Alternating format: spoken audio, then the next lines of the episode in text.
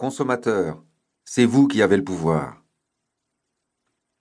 Pendant près de vingt ans, j'ai été employé par de grandes entreprises du monde de l'agroalimentaire très connues, toutes bardées de certifications et de labels de qualité, mais dont l'éthique n'était qu'une façade. Pour ces sociétés, la nourriture n'a rien de noble.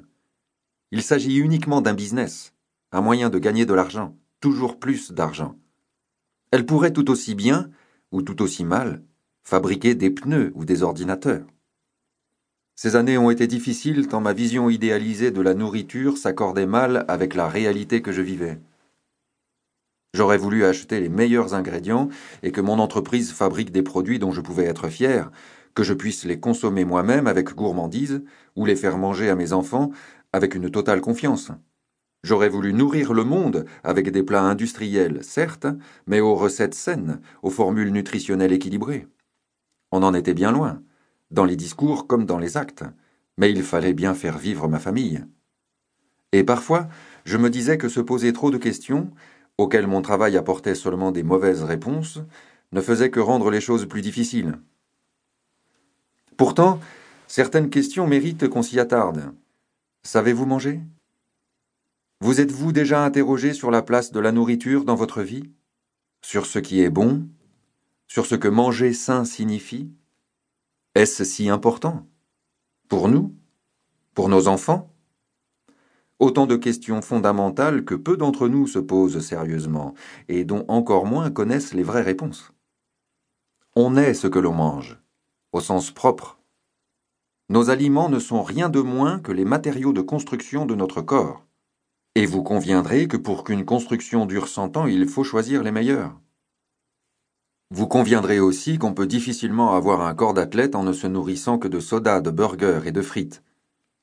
Bien se nourrir, c'est aussi, dans une certaine mesure, se soigner. Voilà une vérité connue depuis la nuit des temps. Dès l'Antiquité, Hippocrate affirmait Que ta nourriture soit ta médecine, et ta médecine ta nourriture. Plus proche de nous, le docteur Linus Pauling prix Nobel de chimie en 1954, martelait qu'une alimentation optimale est la médecine de demain. Jamais la nourriture n'a été aussi abondante et bon marché.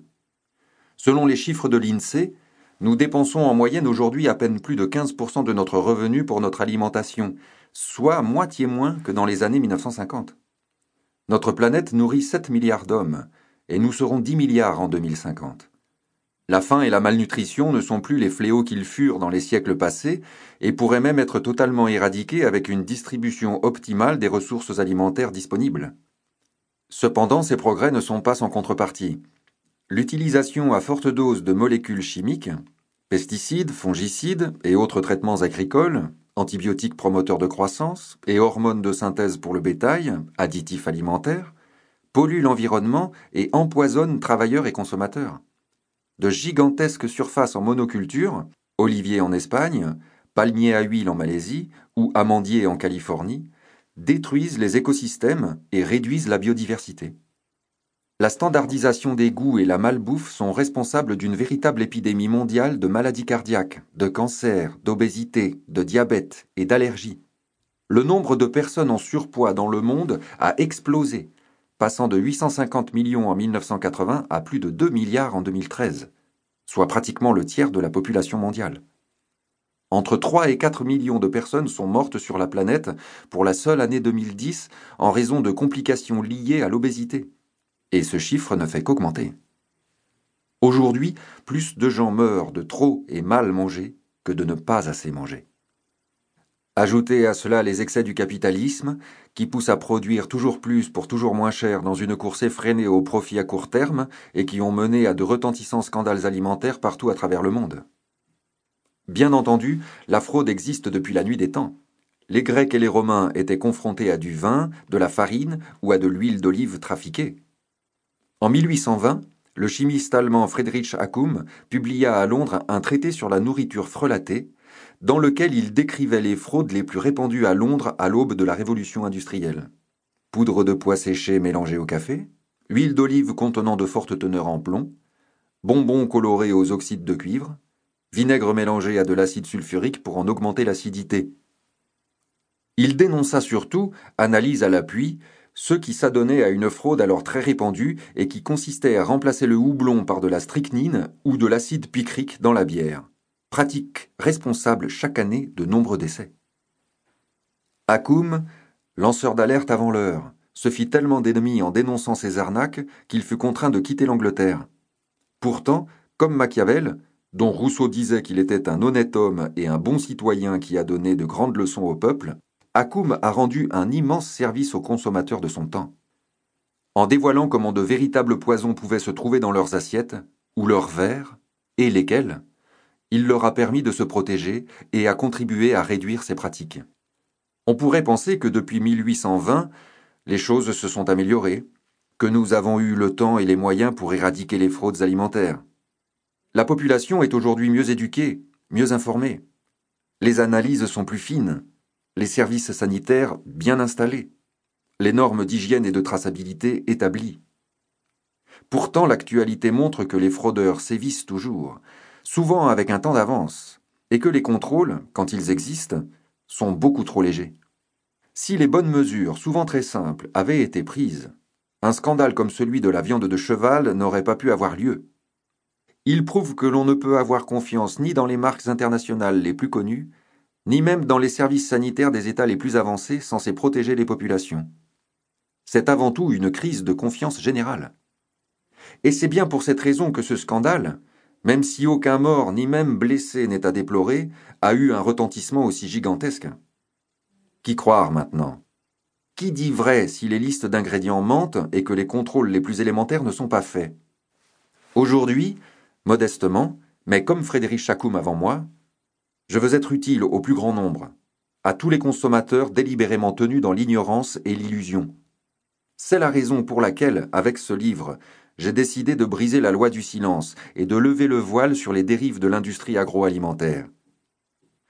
En m'appuyant sur toutes ces années d'expérience durement acquises, en révélant des pratiques frauduleuses et en œuvrant de la sorte pour la santé de tous, je n'ai que le sentiment de faire mon devoir. Ce n'est pas le scandale que je cherche en dévoilant ces fraudes, mais véritablement l'intérêt général, le vôtre, le mien, celui de nos enfants, celui des générations futures. Je vais donc tout vous raconter pour vous permettre, à vous, simples consommateurs, d'éviter les pièges qui vous sont tendus, et pourquoi pas, rêvons deux minutes, faire cesser, ou du moins limiter ces pratiques douteuses. Vous informer, vous éduquer, car il faut bien en avoir conscience et ne pas l'oublier, in fine. C'est vous qui avez le pouvoir de changer les choses, en achetant ou en décidant de ne pas acheter. Voilà mon but, et l'objet de ce livre. N'achetez plus les yeux fermés. Exigez que les politiques, les associations de consommateurs et l'industrie s'engagent vraiment sur des normes de qualité et de probité. Soyez vigilants, méfiants, cherchez l'information cachée et partagez-la. Utilisez les réseaux sociaux pour faire pression et exiger une alimentation de qualité. Battez-vous pour l'interdiction totale dans votre nourriture des molécules artificielles, sans aucun intérêt nutritionnel, qui vous empoisonnent insidieusement et sont une source majeure d'allergies, de troubles comportementaux et autres désordres plus graves sur le long terme. Prenez votre alimentation en main, mangez sain, et puissiez-vous vivre longtemps en bonne santé. Chapitre 1 Bienvenue dans le monde merveilleux de l'agroalimentaire. L'industrie agroalimentaire est mon quotidien. J'y travaille depuis plus de vingt ans. J'y ai occupé différents postes. Ingénieur, acheteur, trader, directeur des achats, dans des PME ou de grands groupes. En France et à l'international. J'ai fait plusieurs fois le tour du monde et visité des centaines d'usines. J'ai été témoin et parfois acteur de certaines pratiques dont on ne fait généralement pas la promotion. Je ne veux certainement pas jeter l'opprobre sur le monde de l'agroalimentaire dans son ensemble, car fort heureusement, les entreprises dans leur grande majorité sont soucieuses de bien faire. Je ne veux pas non plus accuser telle ou telle société en particulier. Beaucoup dérivent car elles sont acculées par les lois du marché et de la concurrence et se laissent aller à des solutions de facilité qu'elles pensent provisoires. Dans les bureaux et les usines de l'agroalimentaire, on rencontre autant que partout ailleurs des gens aigris, exerçant un métier alimentaire, qu'ils n'ont pas vraiment choisi.